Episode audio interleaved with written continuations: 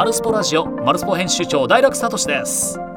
え今回のゲストはアスリートではありません。え？じゃあ誰？誰だと思いますか？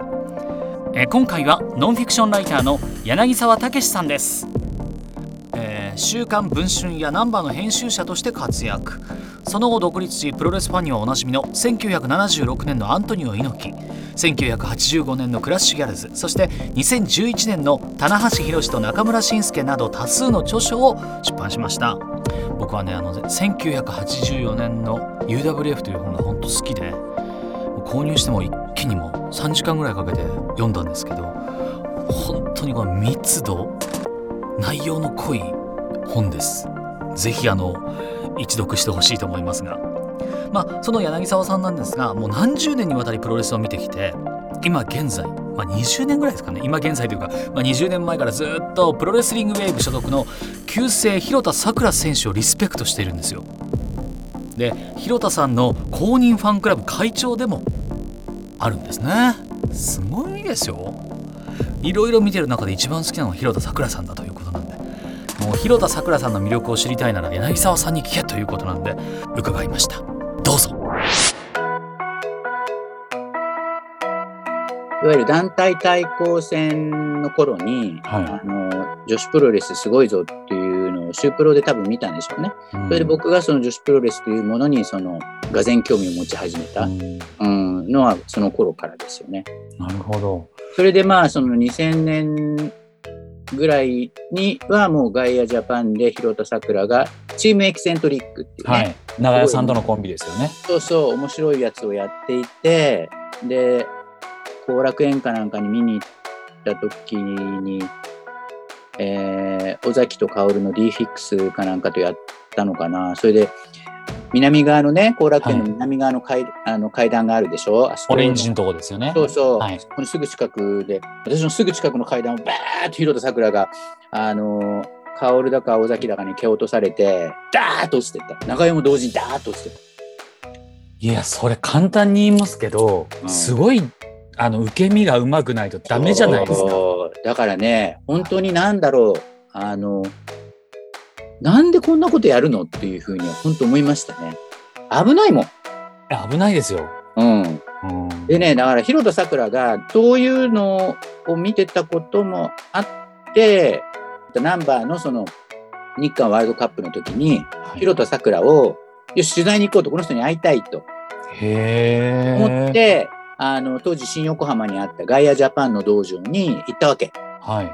それで、あの、え源忠之っていうね、あの、はい源忠之ってカメラマンがいて、カメラマンの方ですよね。そうそう、はい私の仲良しのカメラマンで、広田さくら、えー公認ファンクラブ、オフィシャルカメラマンなんだけど、すごい人がカメラマンですよね。そうそう、一流だよ。あの、みんな調べてもらえばわかるけど、はあの、めちゃめちゃいい写真を撮っているので、源忠之で検索してもらうと、もうその、え、こんなにすごい人なの？っていうふうに思うと思うけど。い。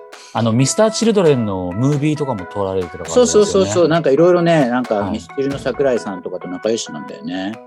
いや、すごい。そういう方が撮られてるんですよね、桜さんそうのそう。それでだから、さっき大楽さんに、あの、日韓ワールドカップの時のあの、日本代表はい。コスプレのね、はいあの写真送ったけれども、はいあれはその時に、あの、彼が撮った写真なわけ。すごい。あんそうなんですね。そうなの。すごいっす。源忠之撮影なんだよね。だから源忠之は2000 2002 年から2021年今年までもう20年間広田さくらを撮り続けてる。すごいなぁ多分、あの、柳沢さんが温度を取られて、はい広田さくらさんのファンクラブがあるかと思うんですけど、そうですね。はい。その、ファンクラブじゃないじゃないですか、正直。ファンクラブだけど、うん。クリエイター集団じゃないですか。そんなことないよ。あのね、はいえっ、と、みんなでは熱心に広田さくらが出る試合を毎試合追いかけて、い。はい。なんかこう、横断幕張ったりね、はい。なんかこう、紙テープ投げたりね、そういうんじゃ全然ないんですよ。時々しか行かない。はいだけど、広田さくらっていう、まあ、天才レスラー、プロレスの、あのー概念をことごとく叩き壊していきながら、プロレスの領域を広げている天才レスラーというものを、何なのこの子はっていうものを考えるクラブなんですよ。ああ、うんまあ、なるほど。考えてるのは俺だけかもしれないけど。うん。でも今僕、その柳沢さんが はいヒロトさんのことをずっと考えてるのを聞いてて、はいはい。あの、男性で言うとなんか武藤敬司さんみたいな感じなのかな、ちょっと。ああ、そうかもしれないね。例えばか、あの武藤刑事が、あのシャイニングウィザードっていう技を出すけど、はい。あれ、あの、広田さんもよくやるけれども、うん。あれはね、その、プロレスっていうものが格闘技と違うっていうことを、うんあれだって相手が膝、あの、なんていうの、こう膝立ててなきゃできない技なんです。そうです。片膝立ててないとできないですもんね。でしょ？だかはら、広田さん、私が感心したのは、その、彼女はあれをやるんだけれども、はい。ガイアジャパンの時からあれをやろうとするんだけど、あの、足が、あの、滑って股間打ちっていうね、そういうこともガイアジャパンの頃からやるんですよ。なるほど。だからね、武藤刑事はそんなことありえないでしょ？ありえないです。だから武藤刑事が、その、シャイニングウィザード失敗して股間打って悶絶なんてことは絶対ありえないんですよ。うん。だから、武藤刑事が天才だったら、えーこんなこと言うと怒られちゃうな。ヒロトさくらは超天才だよね。うん、そうですね。うん。あの、志村さんとかと同じですよねそう。そうそうそうそうそう。そうです。志村けんと同じ。うん。同じですよね。ああの、のこけなくていいところをうまくこう笑わせるこけ方をできるというか。そうそうそうそう。だから、志村けんとか、あのドリフのコントっていうのは非常に体を使うコントでしょ？はい。だから今大楽さんがおっしゃったみたいに体を使うコントっていうことに関しては志村けんとすごい共通したことところがあるなっていうのは志村けんを見るたびに私は思ってましたね。さあというわけでいかがだったでしょうか？本当はね取材ね全部で3時間ぐらいしたんですよ。で僕もいろいろ聞きたいことをこう柳沢さんにぶつけたんですけど柳沢さんちゃんと丁寧に答えてくださいまして。えもうねマルスポも今後こういう展開したらいいよなんてねお話ししてくださいました。もうそういったアイデアは今後のマルスポの方に、えー反映させていきたいと思いながらですね、えー公認ファンクラブ会長だけでマルスポの方もぜひですねあ後援会長になっていただきたいななんて思っておりますが、まあ、後半は旧姓広田さくら選手が9月12日大阪そして10月10日に東京新木場で自主興行を行いますその内容を予想していただきました今度の自主興行が 2, 日間あるでしょ？ありますね。それがすごいことなんですよ。要するに、うん去年コロナで大阪ができなかった。それはあの去年はだから東京でもやってないから去年は、えー、と広田さん初の大阪自主興行になるはずだったんですよ。でギリギリのところでそのコロナで結局延期せざるを得なかったんですうよ。ん。だから T シャツまで作って2020年の大阪工業が流れて今年はそれのリベンジっていうのがすごく大きいポイントなのねなるほど。この大阪工業に。それで今年は東京でやろうと思ってたわけ。うん。だから多分去年の大阪でやろうとしていたことが今年のあの大阪の自主工業入っていてでそのえっ、となんなんと言っても今年の2回ある分9.12の大阪大会はもう最初から最後までコミカルの嵐だよは間違いなくランマルはいるしさでコナカペールワン対野崎でしょ？だから野崎をこっち側に入れるとあ。はい。で、あの、レジーナとか言ってるけど、野崎の使い方、ウェーブ、もっとあるでしょ？っていうふうに。野崎にもっと面白いことやらせようと。で、なんかこう、ウェーブのあのレジーナですって言って、強いですとか言ってるだけはつまんないから、野崎にもっと幅が欲しいと。まさに野崎、新しい野崎の一面はい。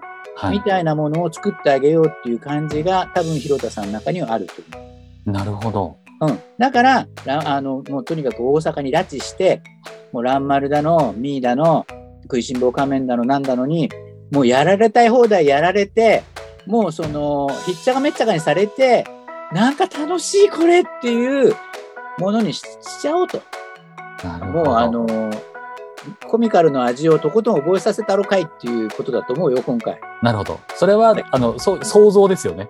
想像、想像。うんで。も俺ヒロトさん20年ぐらい見てるからああ、なるほど。もう、あの、広田さん、まあ、あの、勝ち負けは当たらないんだけどね、俺はもうはい今年の今年12月までは広田さんが引っ張ると思っていたので、ああ、あのなるほど。この間のレジーナは俺は広田勝ちだと思ってたので、はい。あのだから本当はだから、そのこの間作った別冊キムとメグも、はい。レジーナが全部入ってたんだよ、本当は。いや、大変ですよね。それを全部さ、もうこう、考慮のさ、もう2日ぐらい前に全部取ったの。大変だったんだよ。わかります。その、レジーナあるなし問題は僕もわかります。記事書いて全部カットしなくちゃいけないんで。そうそうそうそう。もうね、まあ結局負けてしまってですね。で、だからね、やっぱりね、ただ、あの、広田さんにとってレジーナっていうのは、重す、重みでもあったと思う。重かったと思う。ああの、ちょっと重すぎたと思う。邪魔だったと思う。あの、平たく言うと。ーなるほど。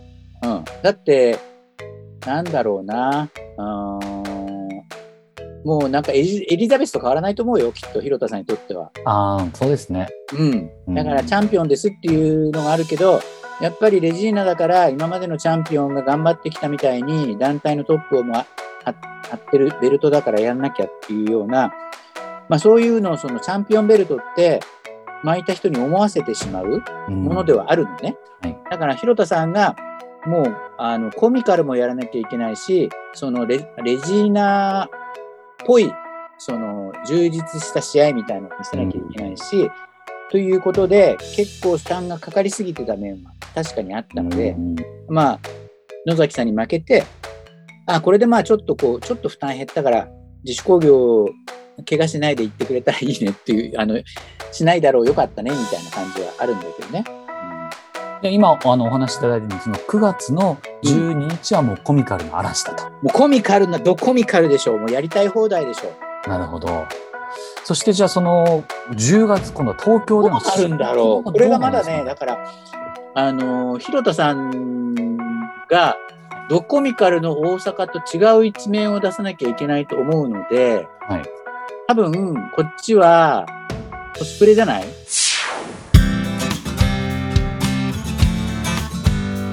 さあというわけで聞いていただきました柳沢さんのインタビュー、まあ、旧姓広田さくら公認ファンクラブの方々はですねクリエイターの方が本当に多いんですよ今回自主興行で多くの漫画家の方々に力を借りて雑誌「別冊キノとメグ」を販売してるするんですね。でこのキノとメグというのは、まあ、広田さくらさんの、えー双子の娘さんと息子さんになるんですけど、で過去ね自主興行ごとに「ナンダー」というパンフレットを販売してきたんです。もともと柳沢さんがナンバーの編集者だったんですけどそれで「ナンダー」というパンフレットを販売したんですけどもう内容がプロレスのパンフレットのレベルをこうはるかに凌駕するねもう愛情がふんだんに込められてるものなんです。こうぜひね今回の別冊キノとメグ手に取ってみていただきたい。いやー愛情大切ですねやっぱりね。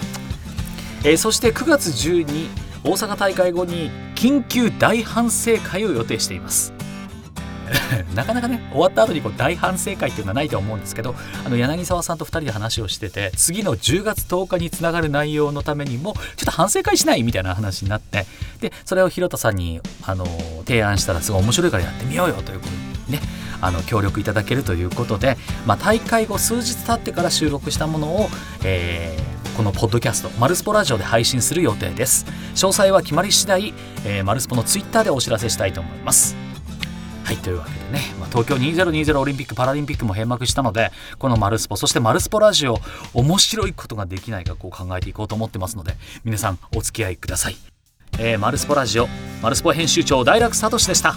それではまた来週お会いしましょう。バイバイ。